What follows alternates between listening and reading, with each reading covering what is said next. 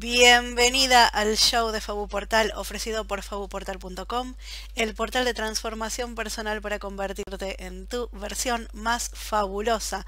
Soy tu anfitriona, Lola Lemans, y estoy súper contenta de que estés aquí hoy lista para el episodio número 25 del show de Fabu Portal, donde vamos a hablar de la rueda del año. ¿Qué es la rueda del año para el neopaganismo? ¿Qué es la rueda del año para mí? Y cómo te invito a que uses la rueda del año prácticamente en tu propia vida. Nosotros vivimos en un mundo en que las últimas décadas experimentamos más y más a través de una pantalla y menos y menos en persona, en contacto con la naturaleza. Desde que tenemos luz artificial, ya no importa si es luna nueva, luna llena, vos podés salir cada noche y hay luz. Y si me tengo que quedar en casa por la pandemia, no me importa si está nevando o si hay sol. Total, yo acá me quedo adentro mirando Netflix o comentando en Facebook. Pero la luna sigue con sus ciclos de 29 días y el sol sigue con su ciclo anual, con las cuatro estaciones y con las horas del día y las horas de la noche, que dependiendo de dónde estés en cuanto a latitud, te pueden variar muchísimo. Y yo puedo ignorar los ciclos naturales y seguir todos los días como si fueran iguales, o puedo aprovecharlos para organizarme, tal como mis ancestros tenían que hacerlo, por un tema de practicidad y de supervivencia, porque yo personalmente busco ser más productiva y a la vez busco honrar a mis ancestros y ancestras y no perder la perspectiva de que la especie humana es una especie más en nuestro planeta. Por eso me interesa la rueda del año. Me interesa pensar en la rueda del año, me interesa celebrar y honrar la rueda del año y en lo posible me interesa organizarme con la rueda del año. Y de eso vamos a hablar hoy en el episodio número 25 del show de Fabu Portal en honor a Halloween, porque estoy grabando y voy a publicar este episodio a fines de octubre. Y si te estás preguntando, para, para, Lola, vuelve al principio, ¿qué es eso de la rueda del año? Allá vamos.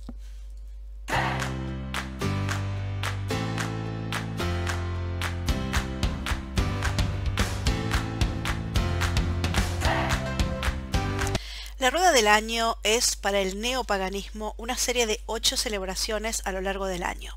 ¿Qué es esto del neopaganismo? No es exactamente una religión, es un eh, movimiento que dice que antes de que se impusiera el cristianismo, nuestros ancestros eran politeístas, eran paganos y mantuvieron ciertas tradiciones y creencias muy simbólicas por milenios y que cuando se impuso el cristianismo se impuso una religión patriarcal con una figura de Dios masculino, mientras que para nuestros ancestros paganos lo sagrado femenino y lo sagrado masculino eran iguales.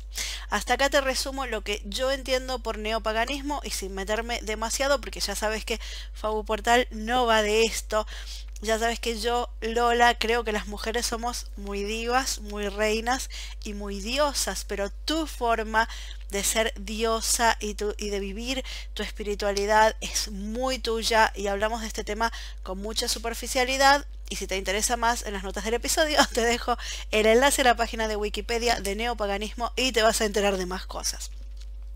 Ahora bien, cuando este neopaganismo habla de nuestros ancestros, lo hace desde lo anglosajón, se refiere a nuestros ancestros de Europa del Norte Occidental y mezcla tradiciones y leyendas celtas, germánicas y nórdicas.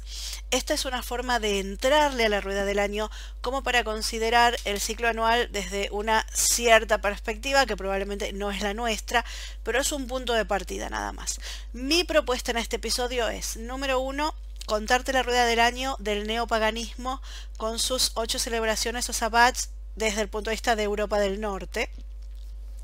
Número dos, contarte cómo vivo yo hoy día la rueda del año y cómo me organizo el calendario alrededor de esto. Y finalmente proponerte algunas ideas para que vos te acerques a la rueda del año desde tu lugar en el mundo y desde tu propia ascendencia.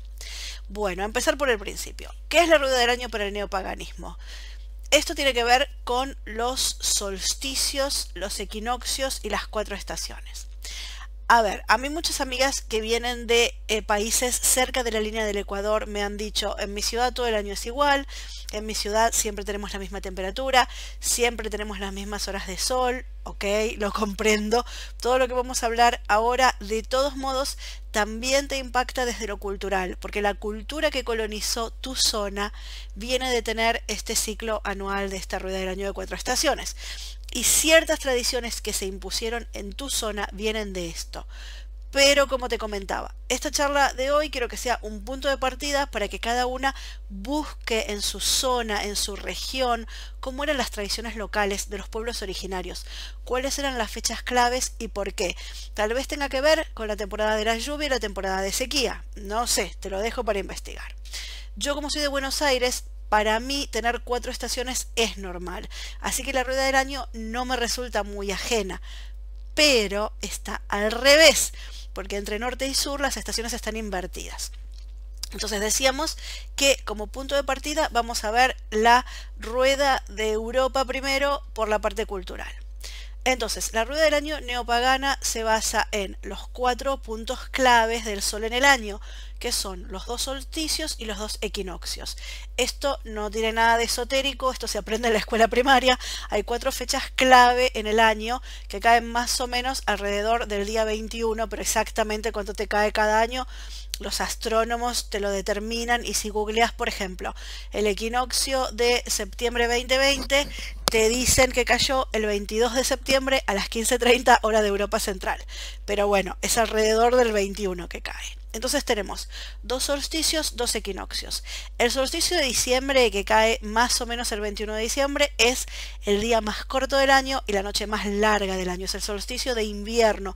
Si estás en el hemisferio norte, obviamente. Si estás en, en Australia o en Argentina, es al revés. Es el solsticio de verano con el día más largo y la noche más corta.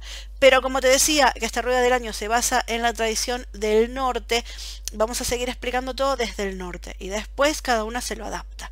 Entonces tenemos la rueda del año neopagana con ocho celebraciones o sabbats, cuatro de esas son simplemente reconocibles porque las aprendimos en la primaria, son 21 de diciembre, solsticio de invierno, día más corto, noche más larga.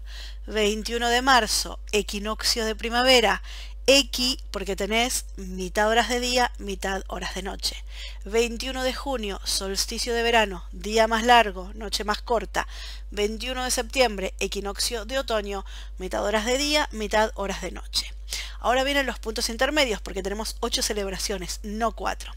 Entre el 21 de diciembre y el 21 de marzo tenemos en el medio primero de febrero entre el 21 de marzo y el 21 de junio tenemos en el medio primero de mayo. Entre el 21 de junio y el 27 de septiembre, primero de agosto. Entre el 21 de septiembre y el 21 de diciembre, tenemos el primero de noviembre. Entonces, ¿cómo es la rueda del año? Empecemos por el 21 de diciembre porque es el día más corto y de ahí en más las horas de luz diurna van a empezar a ser cada vez más, muy de a poquito. El 21 de diciembre es el día más corto y de ahí en más los días se van a empezar a alargar. No es coincidencia que nuestro año empiece cerca de esa fecha. No es coincidencia que el dios masculino Sol nace en esa fecha, porque el día más corto es como el nacimiento del Sol en el nuevo ciclo. El 21 de diciembre, el solsticio de invierno, es un día clave en el ciclo solar, que sería el equivalente como la luna nueva en el ciclo lunar. Y las fechas alrededor del 21 de diciembre no les tengo que decir lo que significan culturalmente por el mundo occidental. Se dice que todas nuestras celebraciones de Navidad se basan en las antiguas tradiciones paganas, lo cual tendría mucho sentido. En la rueda del año neopagana, a la festividad del 21 de diciembre se la llama Yule y se dice que era una fiesta de celebrar, de dar regalos, de adornar con muérdago y pino, porque son plantas perennes, es decir, son plantas que en el año no pierden las hojas. No sé si te suena familiar esta forma de celebrar la Navidad. De todas las celebraciones de la rueda del año es como la más mainstream y en mi país hay vacaciones escolares para Navidad y Año Nuevo, hay dos semanas. Después viene el 1 de febrero, primero de febrero, que se llama Involk o Candlemas. Guarda con esto, Candlemas, misa de las velas, misa de la Candelaria.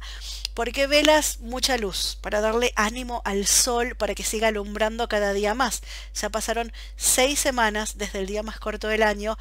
Esta fiesta es vamos sol, ánimo, seguí alumbrando cada día un poco más. Esta fiesta también simboliza los primeros signos de la primavera. La llegada de la leche, porque las ovejas preñadas empiezan a dar leche en preparación para el nacimiento de los primeros corderitos. Ciertas plantas florecen en esta época. Por ejemplo, en mi país, Bélgica, hay una semana de vacaciones que se llama Crocus Vacancy, porque crocus es una planta que florece para esta época y no sabes la alegría me da a mí ver esas florcitas, porque te aseguro que en febrero seguís en invierno repodrida del invierno, pero ver esas florcitas te hace celebrar que no perdemos las esperanzas que la primavera está llegando. Próxima celebración, 21 de marzo, Ostara, Easter, que es como en inglés le dicen a Pascua. Esta fiesta celebra el equilibrio entre la luz y la oscuridad, porque es en el equinoccio. El 21 de marzo hay 12 horas de día y 12 horas de noche, y a partir de hoy la luz empezará a ganar terreno y habrá más horas de día y menos de noche. Días más largos, noches más cortas. Se acabó el invierno, es el comienzo de la primavera, y el huevo de Pascua significa la fertilidad, y el conejo, ¿qué te parece que significa? También la fertilidad. En mi país hay vacaciones escolares, paz vacancy, paz, que quiere decir Pascua. Próxima parada, primero de mayo, Beltane feriado en muchísimos países, esto no por origen pagano, sino por una huelga que se hizo en 1886. De todos modos, una fecha significativa para muchas culturas, sobre todo la anglosajona, una fecha entre primavera y verano muy de fiestas, de flores, de romance, de danzar con cintas alrededor de un palo de madera que se llama maple, el palo de mayo, que es claramente un símbolo fálico. Se celebra la llevada del ganado arriba en la montaña pastear. Es una linda época para hacer fiestas, para celebrar casamientos. Estamos realmente en medio de la primavera. Siguiente, 21 de junio, solsticio de verano, Liza, la noche más corta, el día más largo. Una celebración al sol total, porque el sol está en su apogeo, pero a la vez es un punto de retorno, porque el sol a partir de hoy va a estar un poquito menos cada día porque los días de a poquito se van a empezar a hacer cada vez más cortos. Es como que el sol está en su madurez y a partir de hoy va a empezar a envejecer. Es noche de hacer fogatas para seguir celebrando al sol y hay muchas tradiciones en muchos países de fogatas alrededor del 20 de junio. Próxima celebración, Lamas, 1 de agosto, la primera cosecha, granos, pan, celebrar los frutos de la tierra, es el verano en su apogeo, el verano dando los primeros frutos, una celebración de abundancia para tener una cosecha abundante. Después viene Mabon, el equinoccio del 21 de septiembre, es el equinoccio de otoño, se acabó el verano, se acabaron los días largos, hoy es 50% día, 50% noche. Y a partir de hoy la noche empieza a ganar terreno con días cada vez más cortos y noches cada vez más largas. Se celebra la segunda cosecha, es para el neopaganismo la celebración de acción de gracias. Se dice que en la antigüedad se hacían ofrendas para que los dioses te protegieran durante el invierno. Última celebración de la rueda. Llegamos al 1 de noviembre, Samhain acá empiezan los fríos, ya empieza la oscuridad, empieza el tiempo de ir para adentro y de meterse en la cucha. Además es la época de carnear, de hacer chorizos, y yo creo que de ahí viene toda esa simbología con la muerte. La muerte de mis animales me van a dar de comer a mí. Y entre tanta carnicería y tanta sangre están la muerte y el horror no como algo terrible, sino como algo necesario que es parte de la vida. Además empezaba literalmente la época de la muerte, que era el invierno, porque se acababa la comida fresca, venían los fríos y se llevaban a los viejos y a los enfermos. Y esta es una interpretación puramente mía. Pero si yo tengo que celebrar a mis muertos y hacerles un plato de comida como ofrenda, este es un buen momento en el año porque se acaba de cosechar y se acaba de carnear. Fíjense que el 1 de noviembre en muchas culturas es el día de los santos, el día de los muertos. Y de eso viene el 31 de octubre a la noche, Halloween, Halloween, que la palabra viene de All Hallows Eve. La noche, la evening, Eve, de todos los santos, la noche de todos los santos. ¿Qué más dice el neopaganismo de eh, Samhain o Halloween? Que el velo entre la vida y la muerte está muy fino y es más fácil comunicarse con los que trascendieron. También que es una noche de hacer predicciones, de tirar las cartas y adivinaciones, que dicen que viene de que en la antigüedad la gente quería esas predicciones para aferrarse a algo, para sobrevivir el invierno, porque se venía realmente la época más dura del año. También dicen que es el comienzo de la rueda. Yo otra empecé a contar desde el solsticio porque ahí de invierno porque ahí hacemos nuestro año nuevo y es el comienzo del ciclo solar. Pero como buen círculo vos le podés poner el principio por donde quieras. Bueno, hasta aquí la rueda del año desde el punto de vista neopagano, como ven muy anglosajón, celta nórdico por los nombres que le pusieron a cada celebración y por las tradiciones que son más bien típicas de esas zonas. ¿Qué significa la rueda para mí y cómo me organizo yo? Una de las ventajas que para mí tuvo mudarme a Europa fue que puedo vivir la rueda del año con las fechas tradicionales y no al revés como en Argentina y sentirlo también como algo propio porque mis ancestros vienen de Europa. Claro, yo no me creo que descender de europeos sea mejor que descender de cualquier otra etnia, no siento ningún orgullo en particular por descender de españoles, es simplemente mi situación, todos mis bisabuelos nacieron en España. Y eso yo siempre lo supe como un hecho, no como algo ni bueno ni malo, sino un hecho de la vida que era así. Todos mis abuelos nacieron en España, se casaron en España, después se fueron a Argentina, tuvieron hijos en Argentina, que fueron mis abuelos, luego mis padres nacieron en Argentina y luego nací yo en Argentina. Son dos generaciones de nacer en Argentina contra miles de años de vivir en España. A mí siempre, pero siempre me molestó la Navidad en verano. Las tradiciones navideñas en verano me resultaron, sin que nadie me dijera nada, muy artificiales, muy incómodas desde que tengo uso de razón, y no estoy hablando de lo religioso, estoy hablando de los turrones, el muérdago, las botas con los regalitos, el pino de plástico, la nieve de telgopor, el Papá Noel que se caga de calor. Cuando yo empecé a leer sobre neopaganismo y la rueda del año, yo ya era grandecita, tenía ponerle 22, 23 años y me fascinó y yo quise empezar a organizarme con la rueda del año. Pero claro, en Argentina, igual si estás en Australia o Sudáfrica para los anglosajones que emigraron allá, vos tenés que dar vuelta a la rueda porque las estaciones te caen al revés, pero el mundo occidental, desde lo cultural, desde la imposición por la colonización, nos hace festejar las fechas del norte, es decir, Navidad, el 21 de junio no la celebramos porque es una pero deberíamos, porque es una celebración de invierno. Perdón, no me refiero a Navidad como el nacimiento de nuestro Señor Jesucristo, me refiero a Yul, eso de poner el pino, el muérdago, los regalos, eh, la nieve y esas cosas, ¿ok?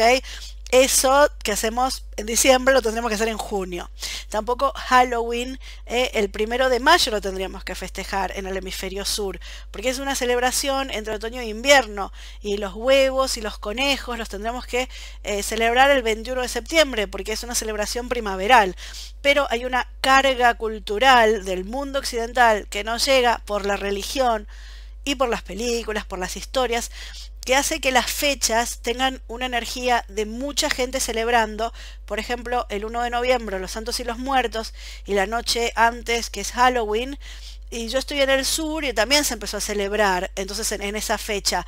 Y cuando yo tengo alrededor eh, que están mostrando zapallos, tumbas y lo oscuro, porque estamos el 31 de octubre y yo quiero hacer la rueda del año con mi estación local en Buenos Aires, no puedo ponerme en modo palo de mayo, eh, flores primaverales, sol, calorcito, no sé si se entiende.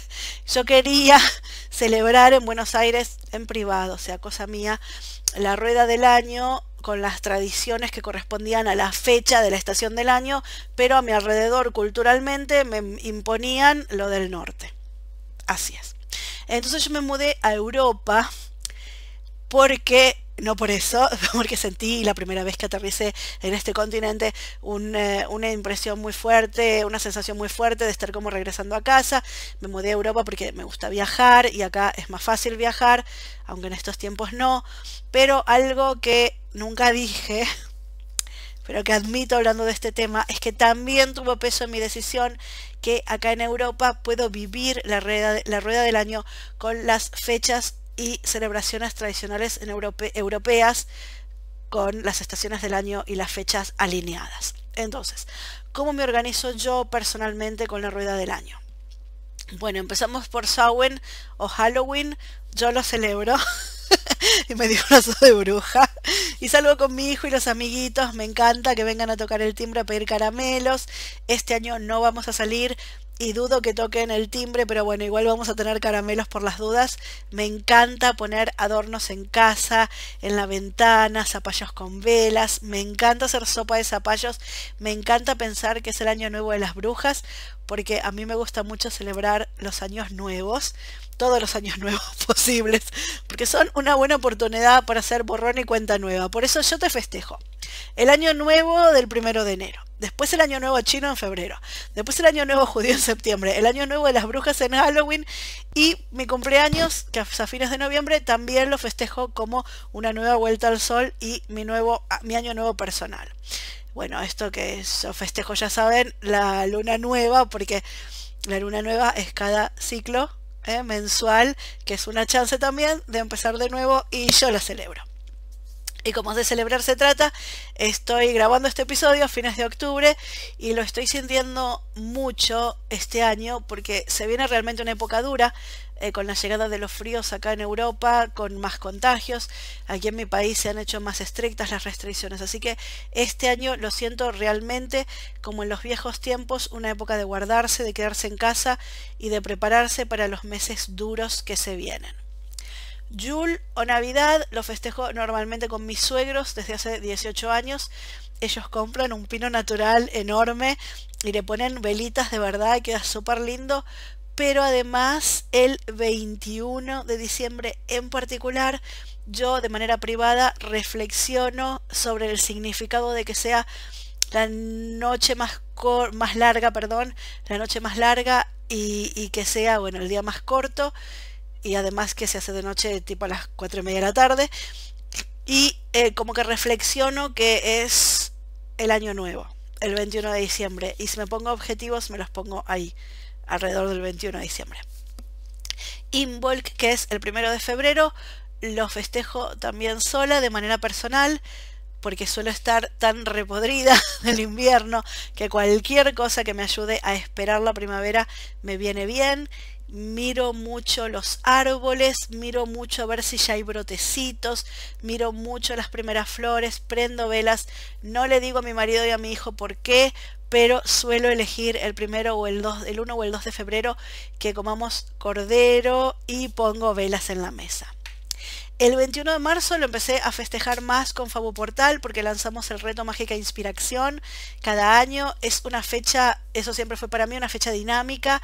En el norte es el comienzo de la primavera, estamos más pilas. Quienes están en el sur también están más pilas porque es la vuelta a las clases en marzo que termina el verano. Además, cerca del 21 de marzo, acá en el norte cae Pascua y eso de esconder también celebramos con esconder los huevitos, los nenes los buscan, el conejo y eso me hace reflexionar en esa simbología de las antiguas tradiciones. El primero de mayo es feriado, así que lo festejo normalmente con un picnic y pienso en el momento del año en el que estamos, que estamos en plena primavera, que se acerca el verano, que los días ya están más largos, empiezo a planear cosas veraniegas para hacer. El 21 de junio lo empecé a festejar con mi hijo, Toby, porque le empecé a mostrar eh, mira cómo son las diez y media de la noche y todavía es de día. Entonces lo que hacemos es, esa noche nos vamos a dar una vuelta al parque y, nos, sacamos fotos y la mostramos a nuestra familia que está en Argentina y les decimos, son las 22.30, mirá cómo es de día todavía. El 1 de agosto confieso que se me olvida siempre de celebrar, no me consigo acordar y creo que sé por qué, porque yo no quiero que se termine el verano. Y el primero de agosto es como la primera cosecha, ya tipo vamos cerrando el verano. Y yo no, quiero julio y agosto full verano.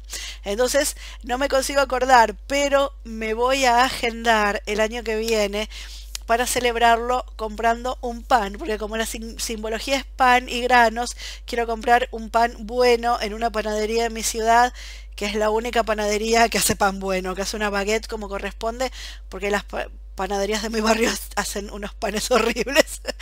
Así que voy a aprovechar, bueno, por lo menos unas baguettes horribles.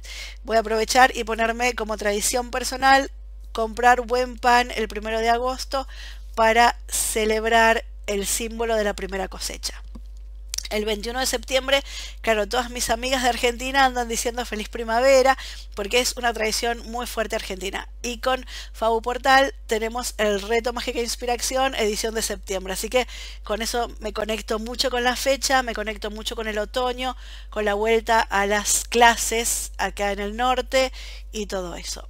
Y así celebro desde lo práctico y lo cotidiano. También presto atención a las frutas y verduras de estación, las recetas típicas por lo que está disponible en mi región.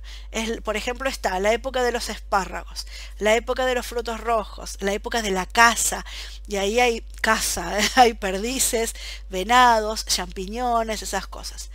En cuanto a mis proyectos y mi vida en general, también uso la rueda del año con Samhain, Halloween, ya el año me encuentra cansada, o sea, ahora me voy para adentro, bajo la marcha, ya no tengo nuevas ideas. Más bien voy cerrando lo que empecé y voy guardando para el invierno. Voy haciendo acopio de libros que quiero leer, de ideas que me guardé para desarrollar, pero nada nuevo, sino cosas que ya traigo en la cabeza. Para Navidad, sí, los días antes del 21 de diciembre me pongo a hacer balance sobre el año que termina y los días después del 21 de diciembre me pongo los objetivos anuales.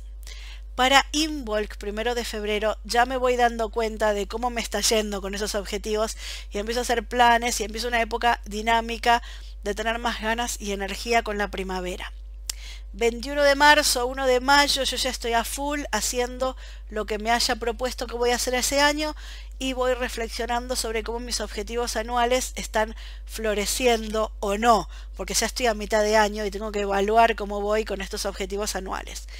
El 21 de junio me recuerdo que empieza el verano y me permito una pausa de mitad de año como la siesta que viene a ser la pausa de mitad del día. Me permito algunas semanas de hacer lo mínimo y de disfrutar del tiempo lindo. El primero de agosto me recuerda, aunque no me lo dejo recordar, que ya va llegando el verano me hace reflexionar sobre los objetivos que me puse, qué estoy cosechando de mi trabajo, del trabajo que hice a lo largo del año. Y ahí me empiezo de nuevo a poner las pilas, me vuelven a surgir nuevas ideas y para el 21 de septiembre con el otoño también tengo una época activa y voy cosechando lo que hice durante el año y empiezo a cerrar temas. Así que uso la rueda del año desde lo práctico para organizar las comidas, las recetas, la ropa, las vacaciones, pero también me marco fechas claves para reflexionar sobre el ciclo anual para mi vida y mis proyectos. Y me gusta pensar que en esas fechas claves, me gusta pensar en cada fecha de la rueda para honrar mis raíces y honrar mis ancestros. Me hice el test de ADN para averiguar de dónde venían, porque una cosa es lo que te cuentan, pero siempre se descubre algo más con el test de ADN. Y me gusta pensar en cómo ellos venían vivían, cómo ellos vivían en los pueblos, las fiestas que hacían, sus tradiciones, sus comidas. Básicamente uso estas ocho fechas especiales del año para no perder contacto con lo que está pasando en la naturaleza, para reconocerme como un ser natural, para no tener todos los días iguales atrás de la pantalla, para recordar que el año tiene un ciclo y lo estamos transitando. La rueda del año anglosajona para mí fue un punto de partida para descubrir, para interesarme más en las tradiciones y me ayuda para entender las tradiciones del país donde ahora vivo, que es Bélgica, y averiguar de dónde vienen esas tradiciones desde antes de la llegada del cristianismo. Y eso me gusta como forma de honrar este espacio que ocupo. Mi casa está en un terreno que lleva miles de años, ocupado por gente que vivió, amó y comió y creyó ciertas cosas y me parece una forma de respeto interesarme eh, por saber más por sus tradiciones. Tal vez vos estés viviendo en otro hemisferio donde haya otras tradiciones milenarias que tienen que ver con la forma de vida de las poblaciones originarias y tal vez donde quiera que estés viviendo tus amigos, tus, perdón, tus abuelos emigraron de otro lado y quieras investigar cómo era la rueda del año para ellos. Lo de las tradiciones locales es súper interesante. Por ejemplo, el Día de Muertos en México. Para mí eso tiene que venir desde antes. No puede ser solo el Día de los Santos cristiano, porque ha pegado de una manera tan fuerte que no pegó en ningún otro país colonizado por los españoles. Esa tradición tiene que tener raíces indígenas porque se vive muy intenso en esa región. O el primero de agosto el día de la Pachamama en las tradiciones andinas, cuando se hacen agradecimientos, pedidos, bendiciones sobre los frutos de la madre tierra, porque el primero de agosto en esa zona se está yendo el invierno y se asoma la primavera, llegan las primeras lluvias y es tiempo de tierra fértil, cuando la Pachamama se preña. Entonces son celebraciones para pedir abundancia, que nos falte alimento, que haya lindo tiempo. Hay mucho para descubrir en las tradiciones locales, de dónde vienen, si las trajo la colonización o si estaban desde antes, y si había algo antes que se hizo sincretismo con la nueva religión. Bueno, espero haberte inspirado un poquito a querer aprender más sobre tus propios ancestros. Si te interesa, te dejo en las notas del episodio fabuportal.com barra 25 el enlace al test de ADN de ancestros. Te dejo también enlace a artículos de Wikipedia por si quieres saber más sobre estos temas. Y quiero que me cuentes, contame en los comentarios debajo de este episodio si sabías lo que era la rueda del año, si celebras alguna fecha, eh, fechas significativas de la región donde vivís o fechas significativas de la región de donde vienen tus ancestros. Y si te gustó la idea de organizarte para cumplir tus objetivos con los ciclos naturales, te invito a descargar el libro, el ebook que se llama Mágica Inspiración, la receta para cumplir sueños y te explica cómo ponerte objetivos anuales y mini objetivos con cada ciclo de la luna. Este ha sido entonces nuestro episodio número 25. Las notas del episodio con los enlaces las encontrás en fabuportal.com barra 25. Y antes de irme, ¿qué te digo siempre? Sobre todo en los tiempos que estamos viviendo, cuida tu salud mental. Si estás sufriendo de ansiedad o depresión, consulta a un profesional calificado, porque el coaching y las terapias alternativas no reemplazan a la psicoterapia profesional. Pero si estás bien y quieres estar mejor, te invito a fabuportal.com, que es un directorio de coaches, terapeutas, expertas en distintas modalidades del bienestar y el desarrollo personal, para que conozcas a mujeres fabulosas de gran corazón, cuyo propósito es ayudarte a que te transformes en tu versión más fabulosa, y un catálogo buscador de las experiencias, cursos, talleres, retiros, sesiones que ellas ofrecen para que te animes a invertir en tu propia transformación. Compartir esa abundancia porque cuanto más das, más recibís. Si te gustó este episodio, compartilo con tus amigas porque entre amigas ayudándose, juntas se llega más lejos. En la página del episodio fabuportal.com barra 25 te dejamos enlaces para compartir en las redes sociales. Acordate de que nunca es demasiado tarde para convertirte en quien podrías haber sido, que nunca es demasiado tarde para vivir tu versión más fabulosa y que tu próxima experiencia transformadora te espera en faboportal.com. Chao.